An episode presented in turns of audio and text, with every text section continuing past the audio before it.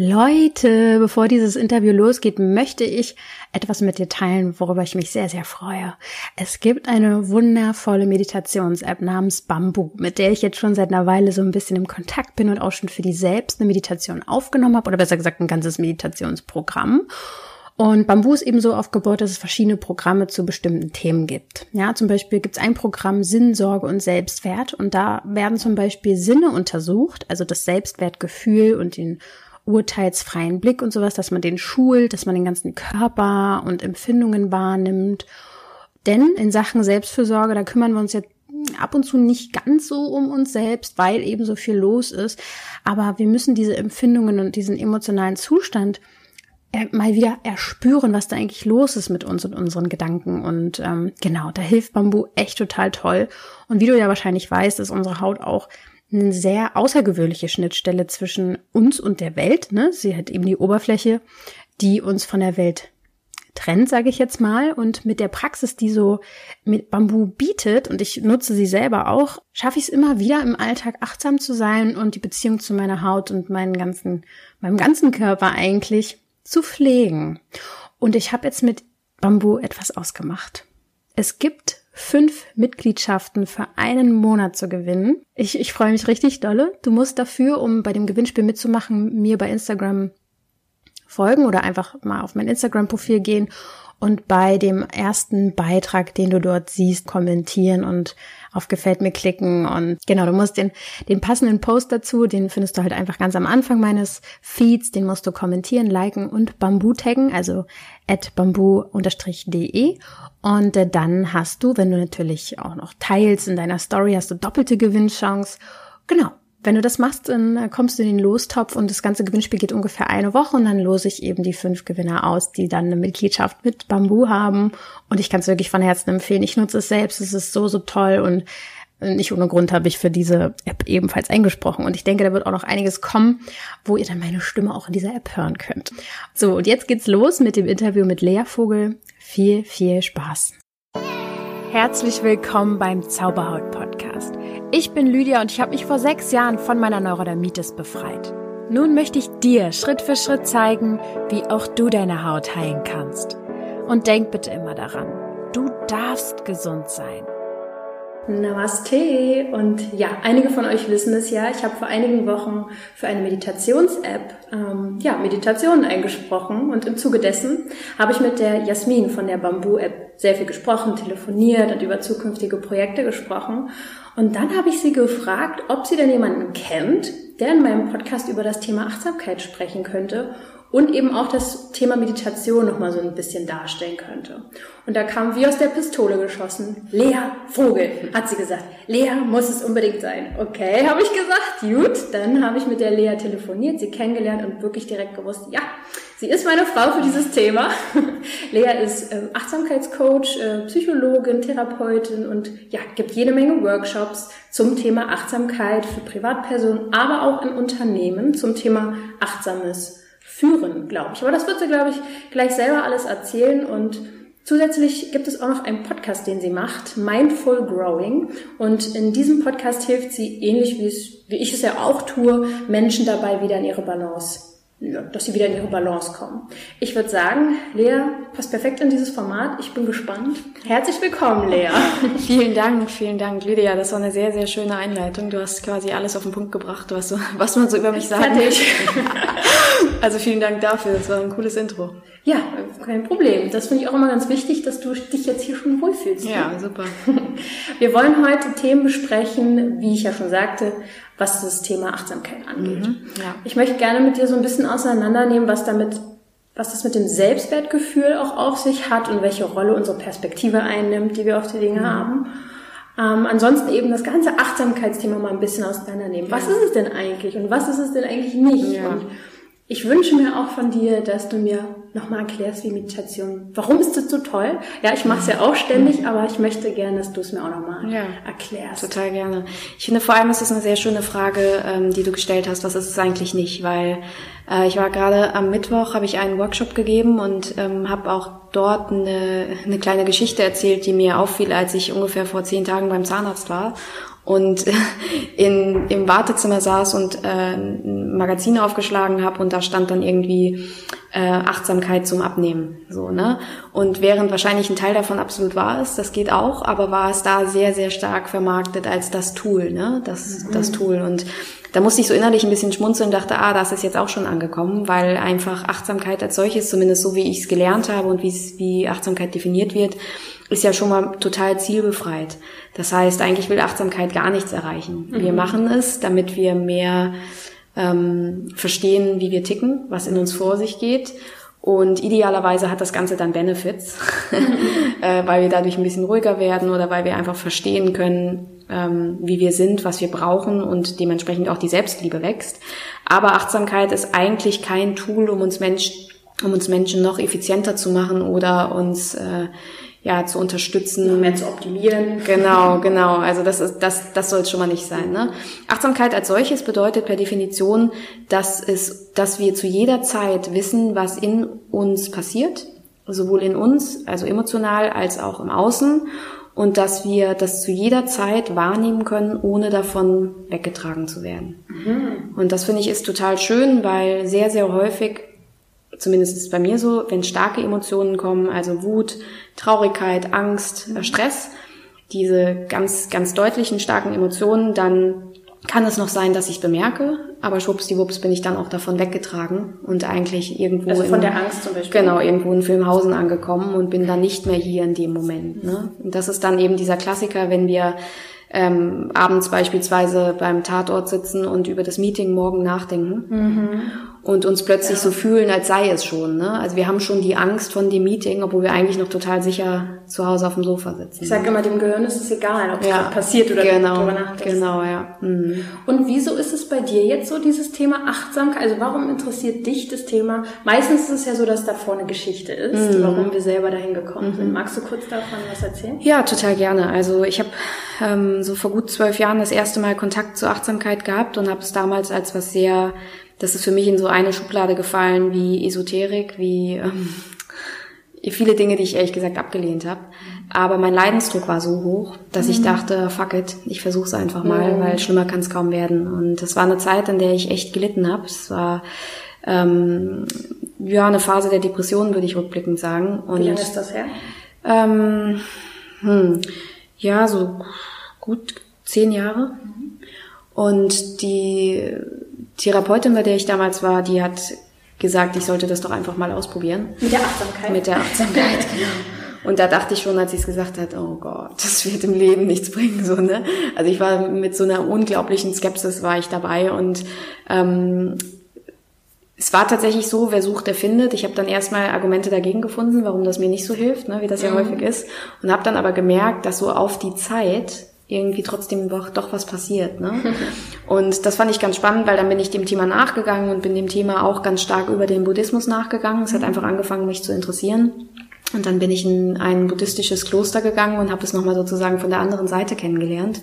Ähm, war, warst du dann auch schon in der Phase, wo du dieses Thema Esoterik nicht mehr so ganz... Äh ich habe beschlossen, dass ich in dem Moment jetzt einfach mal, dass es okay ist, wenn mhm. es so ist.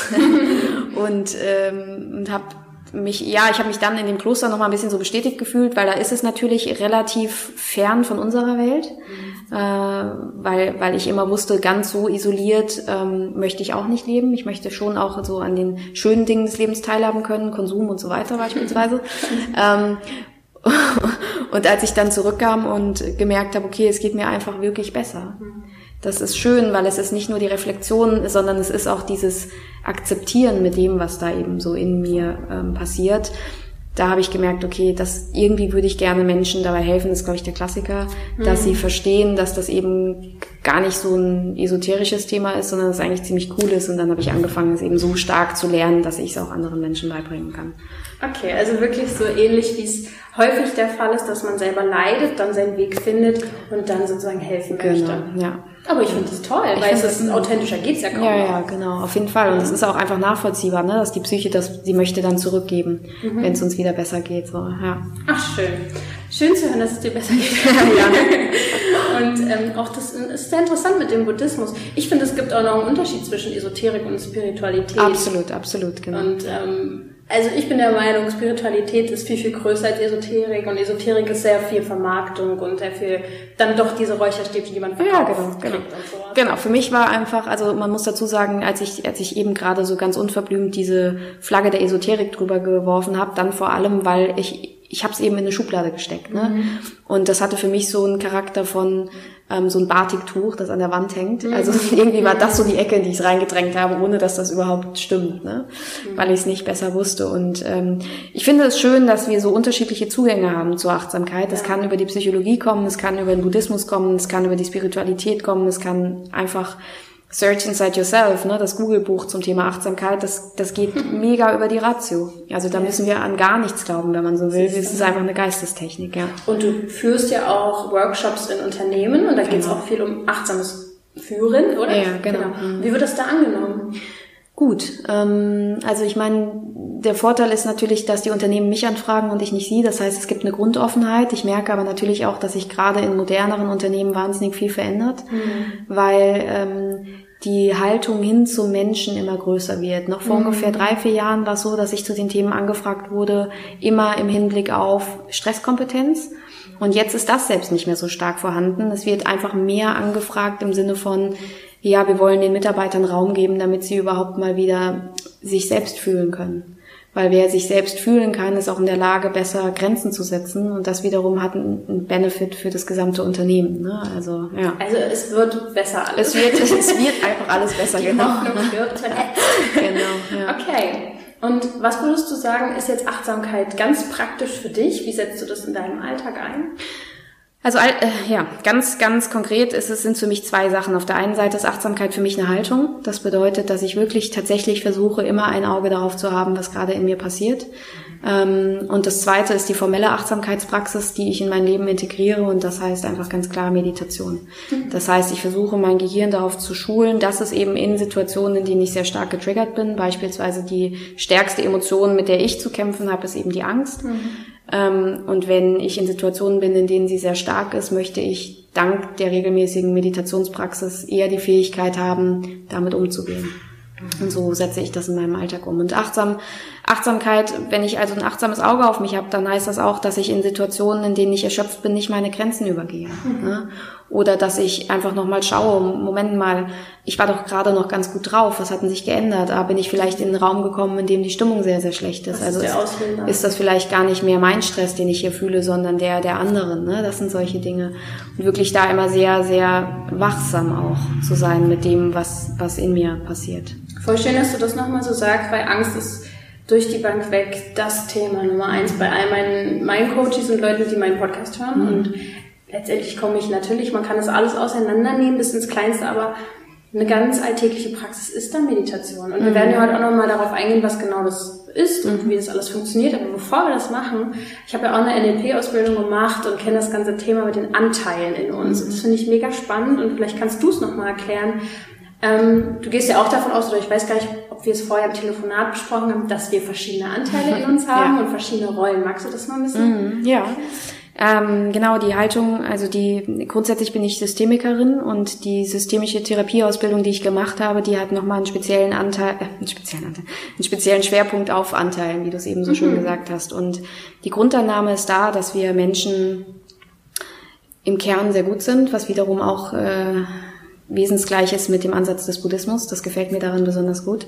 Und dass wir auch im, in unserem Kern wirklich Selbstliebe in uns tragen. Mhm. Dass es aber eben immer mal wieder in unserem Leben zu Verletzungen gekommen sein kann. Das muss nicht zwingend traumatisch gewesen sein, aber jeder von uns wurde irgendwann im Leben mal verletzt. Und dann sind beschützende Anteile eingesprungen beispielsweise. Und das, die Klassiker, die wir so kennen, ist ein Perfektionist, ein Antreiber, ein Kritiker. Mhm. Und diese Anteile versuchen uns zu beschützen. Die wollen nicht, dass wir Schmerz empfinden und dementsprechend tun sie eben Dinge. Und mhm. es gibt dann, je nachdem, was wir in unserem Leben erfahren haben, auch welche, die sagen, okay, wir sind nicht nur Manager, wir wollen dich nicht nur ähm, im Alltag beschützen, sondern wenn wirklich eine akute, bedrohliche Situation ist, dann geben wir dir auch noch eine eine Möglichkeit, damit du diesen Schmerz nicht fühlen kannst. Und das zum Beispiel tun wir dadurch, dass du, dass wir dich zwingen, exzessiv Sport zu treiben oder auf Diät zu mhm. gehen oder dich selbst zu verletzen im Worst Case oder eben ne, Dinge zu tun, die erstmal gar nicht so aussehen, als würden sie uns dienen, mhm. die uns dann aber dienen. Und da ist eben mein Ansatz, dass wir mit Achtsamkeit und dann der richtigen Strategie einen Weg finden, wie wir nicht irgendwelche Anteile mundtot machen, weil es ist ja auch ein Ansatz, den, den ich leider auch aus dem Coaching kenne, dass man versucht, den Kritiker zum Schweigen zu bringen oder mhm. solche Dinge. Das, daran glaube ich nicht. Ich glaube daran, dass wir wieder eine Balance herstellen müssen und verstehen müssen, was die eigentlich von uns brauchen, damit sie weniger extrem sind. Und da ist natürlich Achtsamkeit der erste Schritt, ne? dass wir überhaupt erstmal in uns spüren, was jeder einzelne Teil in uns eigentlich gerade von uns braucht. Also kann man fast sagen, dass das, ich sage jetzt mal, der lauteste Anteil in uns, wenn es jetzt der Perfektionist ist, der Perfektionismus ist oder der Perfektionist, so, mhm. dann hat der auch das größte Bedürfnis gerade, was gestillt werden will. Das ist eine sehr gute Frage. Wahrscheinlich, also ich, ich, ich will es ungern verallgemeinern. Ich würde im Zweifel meinen Patienten oder Klienten immer bitten, nochmal nachzufragen, ob das jetzt so ist, weil die wissen es am besten. Aber ja, ich glaube schon, der Teil, der am lautesten ist, hat gerade auf jeden Fall eine extreme Rolle zu erfüllen und will uns damit dann irgendwie helfen. Und wenn wir beispielsweise nicht in der Lage sind, in Beziehungen uns zu öffnen und dann ein Teil in uns sehr aktiv ist, der sich immer wieder zurückzieht, dann müssen wir natürlich erstmal, um an überhaupt andere Anteile zu kommen, mit dem sprechen. Ne? Spannend. Ja. Ja, ich liebe ja diese Themen. Und ähm, du hattest ja vorhin auch erwähnt, dass du auch selbst sofort Vorurteile hattest äh, gegenüber Achtsamkeit. Mhm. Was kriegst du denn mit? Sind so die grundsätzlichen Vorurteile, die man so mhm. haben kann oder die dir begegnen? Ja. Also das, was ich mit Abstand am häufigsten höre, ist, dass Menschen gar nicht mehr so eine Ablehnung haben wie, wie jetzt vor 10, 12 Jahren, dass es irgendwie esoterisch sein könnte, sondern sie sagen eher sowas wie, ich habe das schon mal probiert, das funktioniert für mich nicht ich schaffe es nicht, nicht zu denken. Und dann denke ich, denke ich immer, ja, willkommen im Club. Wer sagt denn, dass ähm, du das musst? Genau, das ist auch gar nicht der Plan. Aber irgendwie wird es Meditation immer noch unterstellt, dass wir in so einen Buddha-Zustand kommen müssen, in dem wir total zen sind und gar nicht denken. Streben. Genau. Und dann erkläre ich immer noch mal, dass es, dass es wirklich sogar also würden wir unserem Gehirn sagen, unserem Denkapparat, er soll nicht denken, dann könnten wir genauso gut unseren Augen sagen, sie sollen nicht sehen. Ne? Also es ist einfach, das Stimmt, ist, es ist Quatsch. Ist ja da. Genau, es ist dafür da und wir schätzen, dass es das tut. Das Einzige, was wir machen, ähm, ist, ist, ist zu bemerken, wenn wir wegdriften und uns dann in dem Moment wieder zurückzuholen zu dem, was eben der Fokus ist. Ne? Mhm. Und äh, häufig funktioniert es eben über den Atem, weil das so schön einfach ist. Und dann haben wir was zu tun, wir können uns auf etwas fokussieren. Und wenn wir abdriften, bringen wir uns zurück. Und das ist die gesamte Geschichte. Also das ist ein Vorurteil. Mhm. Das zweite ist, dass Menschen tatsächlich, obwohl Meditation so simpel ist, Mhm. ist absolut kein Hexenwerk. Es ist eben gleichzeitig nicht besonders einfach. Ne? Also dran mhm. zu bleiben ist herausfordernd aus vielen Gründen. Ich glaube, ein, ein großer Grund ist, dass wir nicht an den Benefit glauben, dass wir dementsprechend nicht dranbleiben. Ungeduld vielleicht auch? Genau, es ist auf jeden Fall auch Ungeduld und es ist auch, glaube ich, dass wir häufig ja großen Wert darauf legen, uns abzulenken. Ne? Netflix, Radio, wir wollen ja nicht in die Stille gehen. Und das finde ich sehr spannend, weil als ich letztes Jahr in der Trennungsphase war und einfach tatsächlich auch sehr, sehr häufig sehr traurig war, habe ich auch gemerkt, ich würde jetzt viel lieber Netflixen als zu meditieren und habe dann sogar gemerkt, krass, obwohl ich das schon so lange mache, habe ich mich ausgetrickst. Ne? Mhm. Also ich habe dann sowas gesagt, wie ich mach's heute Abend.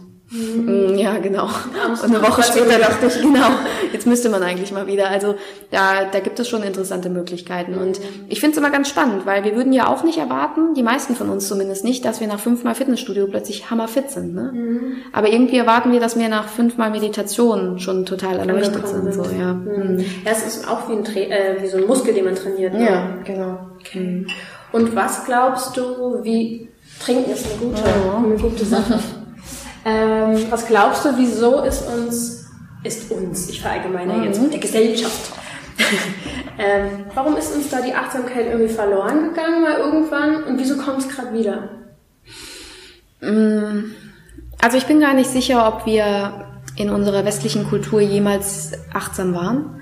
Ähm, deshalb kann ich dir nicht sagen, ob es uns überhaupt abhanden gekommen ist. Aber ich kann mir vorstellen, dass es mal mehr war und warum also alleine eine Situation, ne, wenn ich an meine Oma denke, wie sie Kartoffeln ähm, mhm. gekocht hat, dann hat sie, wenn die geschält waren und sie hat sie ins Wasser gegeben, hat sie sich daneben hingesetzt und gewartet.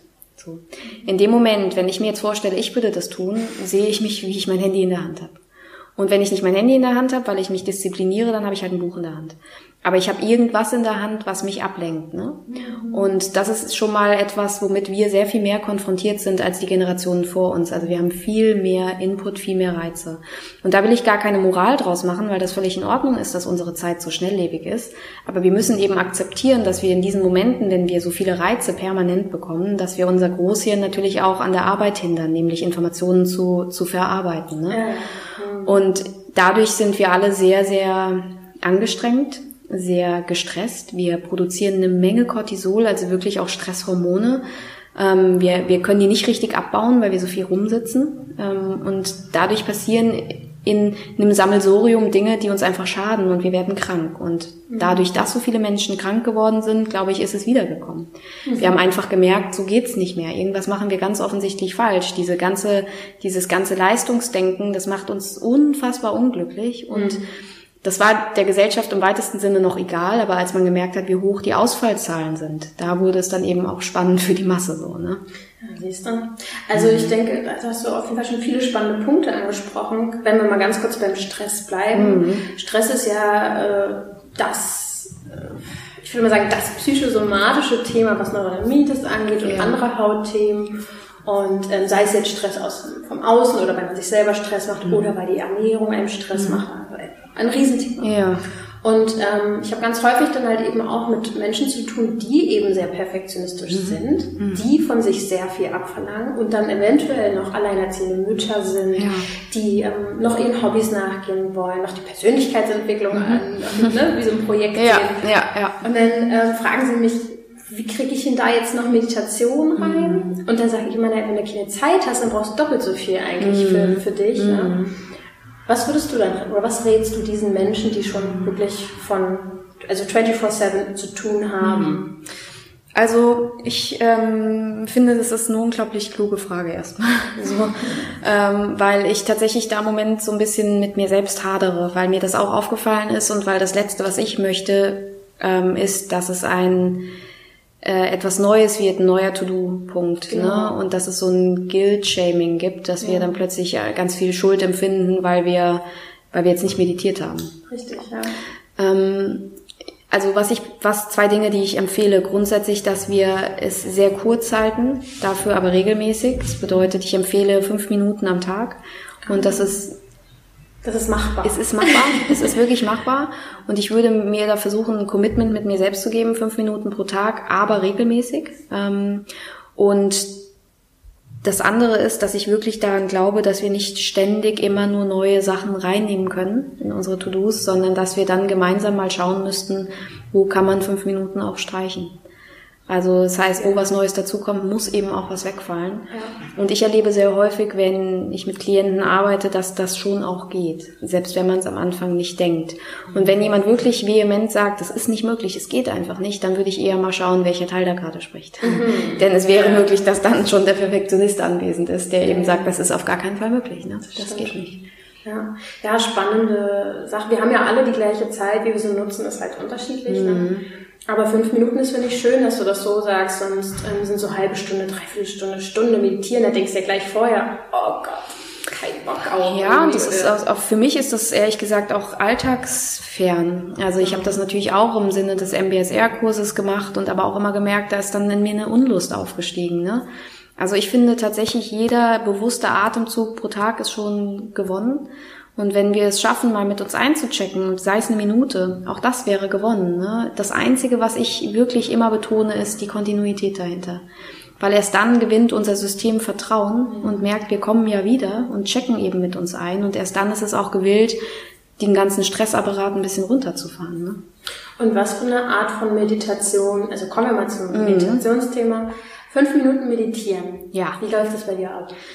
Ich habe eine feste Zeit am Tag, in der ich das mache, damit ich gar nicht erst anfange, mich selbst zu betrügen mit sowas wie ich mach's später, ich mach's später, ich mach's später, sondern ähm, es ist bei mir morgens und zwar immer nach dem Duschen. Das heißt, ich mache mir nicht den Stress, ob es sieben oder neun ist.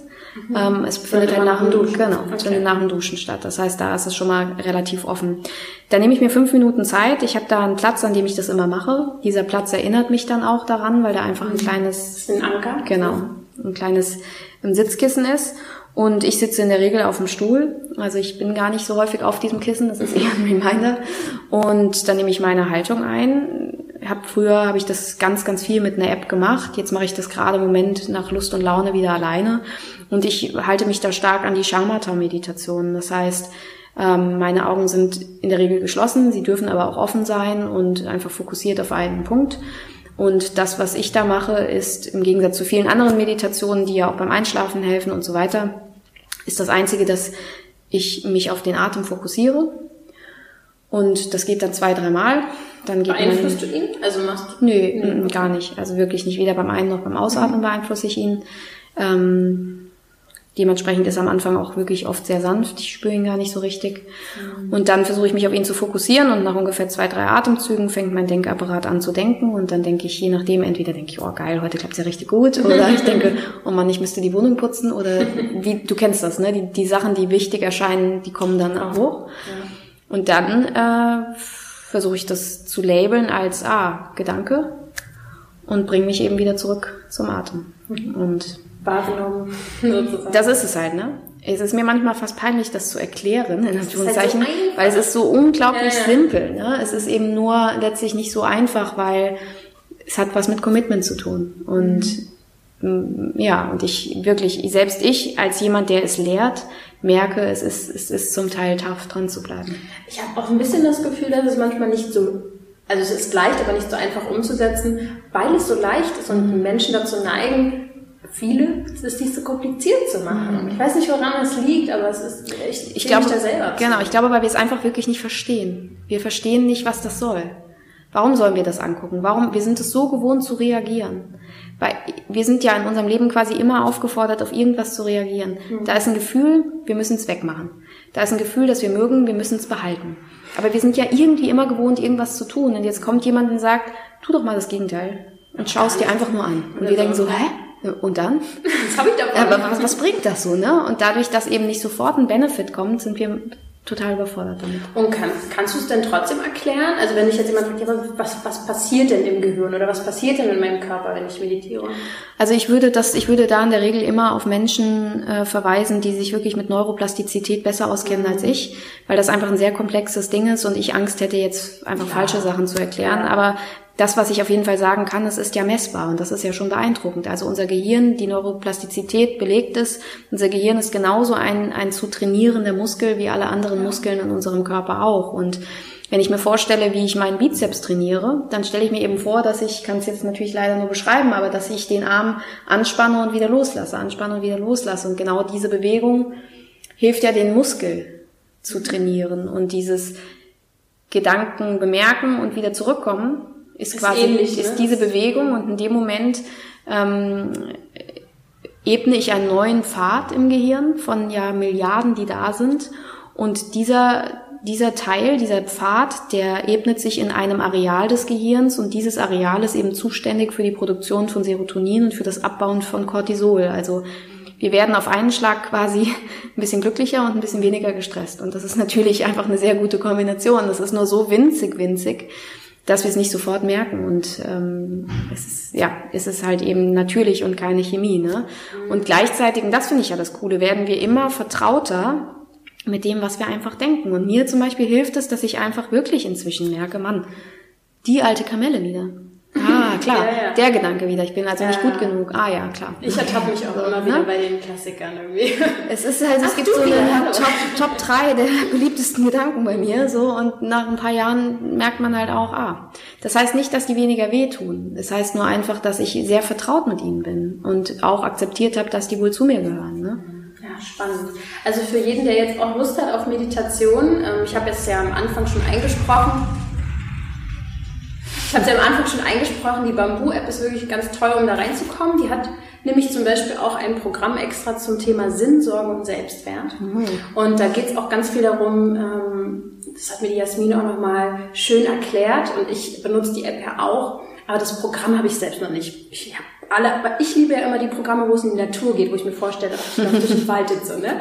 Aber sie hat erklärt, es gibt ein Programm dieser Meditations-App, da kann man sich auch in der Haut, also da lernt man sich seinen Körper und seine Gesichtszüge und alles sowas zu spüren und achtsam seinen Körper entlang zu gehen und sich wirklich mal da reinzufühlen. Also für Schön. alle, die vielleicht auch das Gewinnspiel gewinnen, äh, würde ich mal ausprobieren. cool. Ähm, Nochmal zwei, drei Fragen habe mhm. ich ähm, an dich zum Thema Selbstwert. Mhm. So, das ist ja, ne? So. so. ja. Könnte man ja eigentlich nochmal eine extra Podcast-Folge ja, zu machen, aber wohl.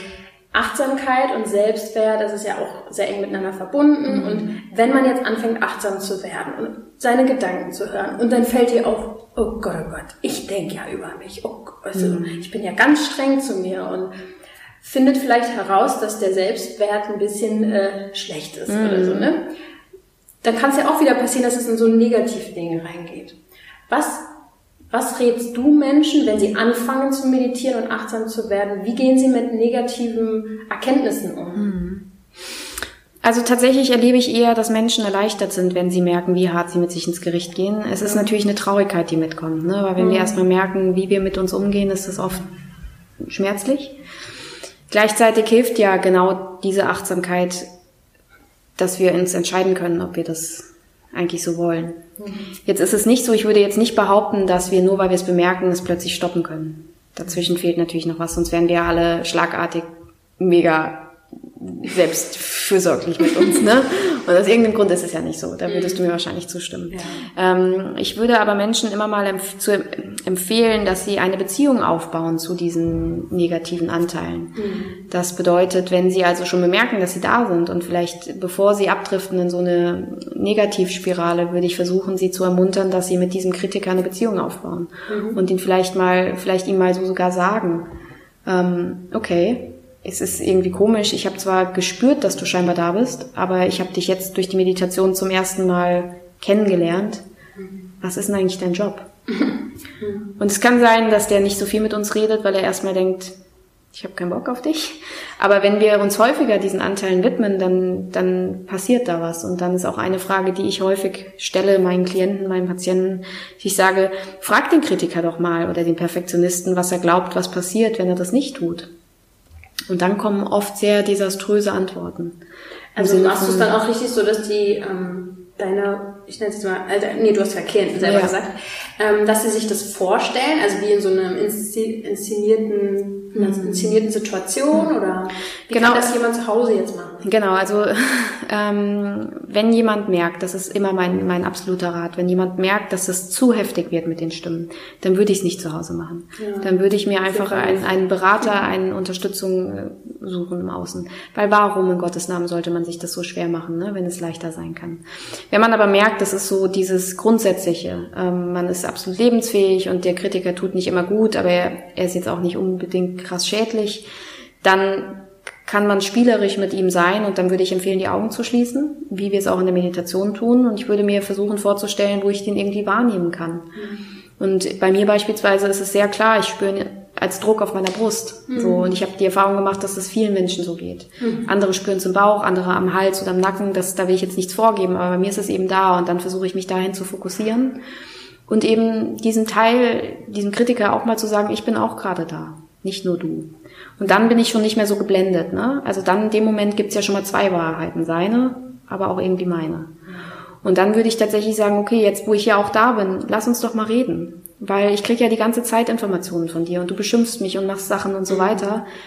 Warum machst du das eigentlich? Was willst du? Genau, und dann würde der vielleicht sagen, weil du sonst faul bist und überhaupt nichts mehr tust und ich meine, das ist tough, was wir da zum Teil hören, aber wir kommen immer einen Schritt näher an die Wahrheit und an das, was, was da eigentlich los ist. Ne? Und so ein innerer Kritiker oder so eine, kann ja auch was anderes sein, ein, ein, ein Kind, was eigentlich lieben will oder wie auch immer man den Anteil nennt, das kann ja auch zu einem körperlichen Symptom werden. Ja. Wie jetzt zum Beispiel Haut oder Darm oder Absolut. Kopfschmerz ja. oder was weiß ich. Und wenn es schon so weit ist, würdest du dann ebenfalls raten, dass man, ich sage jetzt mal, die Neurodermitis oder die Migräne, dass, es, dass man es auch als Anteil von sich an Absolut, absolut. Würde ich immer. Und ich würde auch wirklich ganz stark versuchen, die Sprache zu verstehen. Ja. Weil offenbar ist die einzige Sprache, die im Moment zur Verfügung steht, das Symptom zu senden. Weil wir nicht so richtig drauf gehört haben. Und es gab bei mir einmal in meinem Leben eine Phase, da hatte ich Neurodermitis und wie du siehst, habe ich es wirklich nicht eigentlich. Sehr schöne Haut. und ich war einfach, ich dachte, das kann doch gar nicht sein. Wie kann ein Mensch das dann plötzlich bekommen? So aus dem Nichts. Das war mir wirklich, ich konnte das nicht glauben. Ich habe auch lange behauptet, obwohl es sehr, sehr offensichtlich wurde mit dünner Haut und zwar auch immer an den Gelenken, an den Fingern, es tat weh wie die Hölle, ne? Es war eigentlich ziemlich klar und trotzdem dachte ich, das muss was anderes sein. Und was hast du rausgefunden? Und ich habe einfach festgestellt, dass es eine Phase in meinem Leben war, die da war meine Depression schon im vollen Gange und ich war einfach unglaublich unglücklich und ich habe es einfach ignoriert. Ne? Ich habe versucht, dass, dass es nicht wahr ist und der Körper wusste sich einfach nicht mehr zu helfen und hat dann halt gedacht, okay, dann kriegst du auch noch ein paar Symptome dazu, mhm. was in dem Fall gut war, weil ich dann einfach hinhören musste.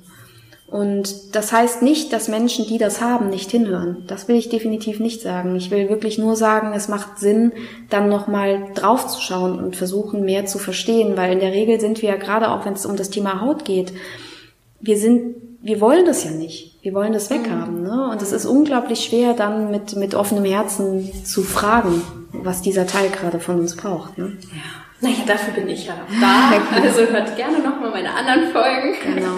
Weil die Sprache der Haut ist, sind schon sehr ähnliche Themen, die da immer wieder auftauchen. Mhm. Und es hat auch sehr viel mit Gewohnheiten zu tun, in denen wir drin stecken und so weiter und so fort. Aber eben dieses mit dem Anteilen, dieses, dieses Denkprinzip, sage ich jetzt, das finde ich ganz schön, weil man sich auch direkt ein bisschen von den ganzen Thematiken abgrenzt, mhm. schon direkt. Man mhm. ist nicht dieses Thema, mhm. sondern es ist ein Teil mhm. von einem. Ja. Ich bin nicht dieser Gedanke, der mir immer sagt, ich bin nicht gut genug, ja. sondern es ist ein ja. Teil von mir, aber ich bin es nicht. Ja. Ja? Schön, ne? Ja, voll schön. Ich bin dann irgendwas, was drüber steht und drauf genau. oder wie auch immer. Und weil du ganz kurz ähm, auch schon dieses ähm, dass man sich das vorstellen kann. Ähm, ich sage jetzt mal, man sitzt vor dem Anteil und man kann damit reden. Ich habe mir vorhin ganz kurz, das war echt eine Mini-Übung und man wird ja auch immer besser in sowas, wenn man es einmal macht, habe ich mir ähm, vorgestellt, ich weiß gar nicht mehr, ich habe irgendwie recherchiert und dann habe ich die Übung selber mal gemacht, dass ich mir vorgestellt habe, äh, mein jüngeres Ich vor mir und hinter mir meine Eltern. Und ähm, ich sollte mir irgendwie vorstellen, in diesem Beispiel, was passiert, also warum kann ich meine ähm, Bedürfnisse nicht ausdrücken? Das ist, das ist so ein Thema mhm. bei mir. Grenzen setzen und sagen, das brauche ich jetzt Ja, verstehe ich. Und ich habe sofort gesehen, das war ganz spannend, mein Bruder und ich am Esstisch, er war immer mäkelig, er hat mhm. immer Nein gesagt, mhm. eklig. Meine Mama wurde wütend, weil eklig, wenn mhm. Hallo mhm. gekocht. Mhm. Und ich immer brav, mh, mm, lecker. Vielleicht hat's mir auch nicht geschmeckt, aber ich hätte ja. niemals gesagt, Mama, es ist eklig. Schon viel Verantwortung. Immer Harmonie, immer Harmonie. Und ähm, und es ging halt, ich habe es in zwei Minuten gesehen und so. Mhm. Also man muss einfach sich mal auch die Zeit nehmen, Augen zu machen, sich solche Szenen ähm, selbst hervorrufen, um auf Lösungen zu kommen ganz. Absolut, absolut. Ich finde es toll und ich bin dir gerade sehr dankbar für das Beispiel und gleichzeitig für alle, die es noch nicht schaffen. Ähm, ich glaube tatsächlich an das Prinzip, dass die Psyche uns immer so viel erlaubt, wie wir gerade ja. in der Lage sind. Und wenn das Thema noch ganz neu ist, dann kann es sein, dass da einfach noch kein Bild kommt, weil die Psyche sagt, ich halte noch mal ein bisschen den Deckel drauf, bevor dich irgendwie ein alter Schmerz überwältigt. Ne? Ähm, da können wir uns einfach auch vertrauen und dürfen auch großherzig mit uns sein, wenn das eben alleine noch nicht so wahnsinnig gut geht. Ne? Es gibt auch ganz schöne Ansätze aus der Gestalttherapie, die viel mit Stühlen arbeiten arbeiten. Das heißt, da könnte man dann auch ein... Und sich wirklich raufsetzen auf den ja, Stuhl. Der genau. Und mal für den jeweiligen Teil sprechen. Ne? Ja, also letztendlich habt ihr jetzt äh, viele Tools sozusagen oder auch nicht nur Tools, sondern auch Haltungen mit auf den ja. Weg bekommen. Und wenn ihr da alleine nicht weiter wisst, dann ähm, würde ich auch immer sagen, holt euch Hilfe, klingt immer so ein bisschen, oh Gott, oh Gott. Aber ich muss auch sagen, ich hatte seit ich zwölf bin immer Unterstützung. Mhm. Meine Eltern haben mich in Coachings und, und so weiter und sowas alles geschickt, weil sie selber nicht mehr wussten. Ja, gut. Ne? Und das hat mir, also ohne das alles, ohne die Unterstützung von außen, wie soll man es denn machen? Ja. Also die haben ja auch diese blinden Flecken. Ne? Absolut. Und ich finde sogar tatsächlich, also ich bin zu 100 Prozent bei dir. So war es bei mir auch. Und ich würde aber noch sogar oben drauf setzen, warum sollten wir es uns so schwer machen, in ja, Gottes Namen? Weil ja. wir können es ja quasi, also es ist nichts Schlimmes, sich Hilfe zu holen oder Unterstützung ja. zu holen. Ne? Ja. Und sei es auch erstmal die Freundin, die beste Freundin, die vielleicht auch ein ganz toller Mensch ist, die mhm. auch schon mal, wo man mal offener redet als ja. nur über das ja. Oberflächliche. Ja. Sehr schön, Lea. Hast du noch Fragen? Ähm, ja, es ist ja auch genau mein, mein Thema. Ja, so. genau. Ich könnte jetzt auch mhm. ewig mit dir darüber sprechen. Gibt es denn noch etwas, ähm, wo du sagst, ich halte so viele Workshops und Vorträge und immer zu, zu, zu diesem, nicht immer, aber als Thema Achtsamkeit ist sehr, sehr wichtig. Was ist so diese das, was dir am häufigsten begegnet bei den Menschen, die dir zuhören, was sie irgendwie dich dann fragen oder was du dieses, wie soll ich sagen, du sagst, komisch, dass diese Frage immer auftaucht oder komisch, dass das immer wieder zu mir kommt.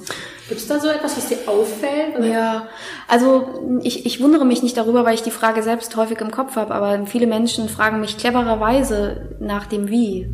Mhm. Also es ist einfach, dass, dass wir sehr viele Informationen darüber bekommen, was wir tun sollen. Aber wie? Ähm, wir, wir wissen, ne, auch Menschen, die lange ungewollt Single sind oder Menschen, die einen unerfüllten Kinderwunsch haben oder Menschen, die nicht glücklich mit sich sind. Wir alle wissen inzwischen, oder die meisten von uns wissen inzwischen, dass wir uns erst selbst lieben sollten und dass Selbstliebe das Wichtigste ist. Und ich sage es jetzt betont mit so einem, mhm. mit so einer Stimme, weil ich irgendwie denke, ja, schon klar. Wir, da sehen ist doch eine Chance. Ja, genau. Und wir würden doch alle, wir würden wirklich, ich, ich kenne keinen Menschen, der nicht verzweifelt würde, wenn er wüsste wie. Mhm. So, und die Frage nach dem Wie, die ist einfach immens groß und ich ja. kann das so gut nachvollziehen. Und ich, ich, ich tue mich auch schwer, dann so eine unbefriedigende Antwort zu geben, aber das Wie das hängt halt erstens ein bisschen vom Typen ab und zweitens ist das Wie meist in einem unauffälligeren Gewand, als wir annehmen. Wir glauben, das Wie müsste dann in einem, einem total bunten Kostüm auftauchen und irgendwie mega krass auffällig sein und dann wünschen wir uns, dass wir Geld danach werfen können und dass wir es dann bekommen, damit wir einfach nur wissen, wie. Aber häufig ist es eben genau das.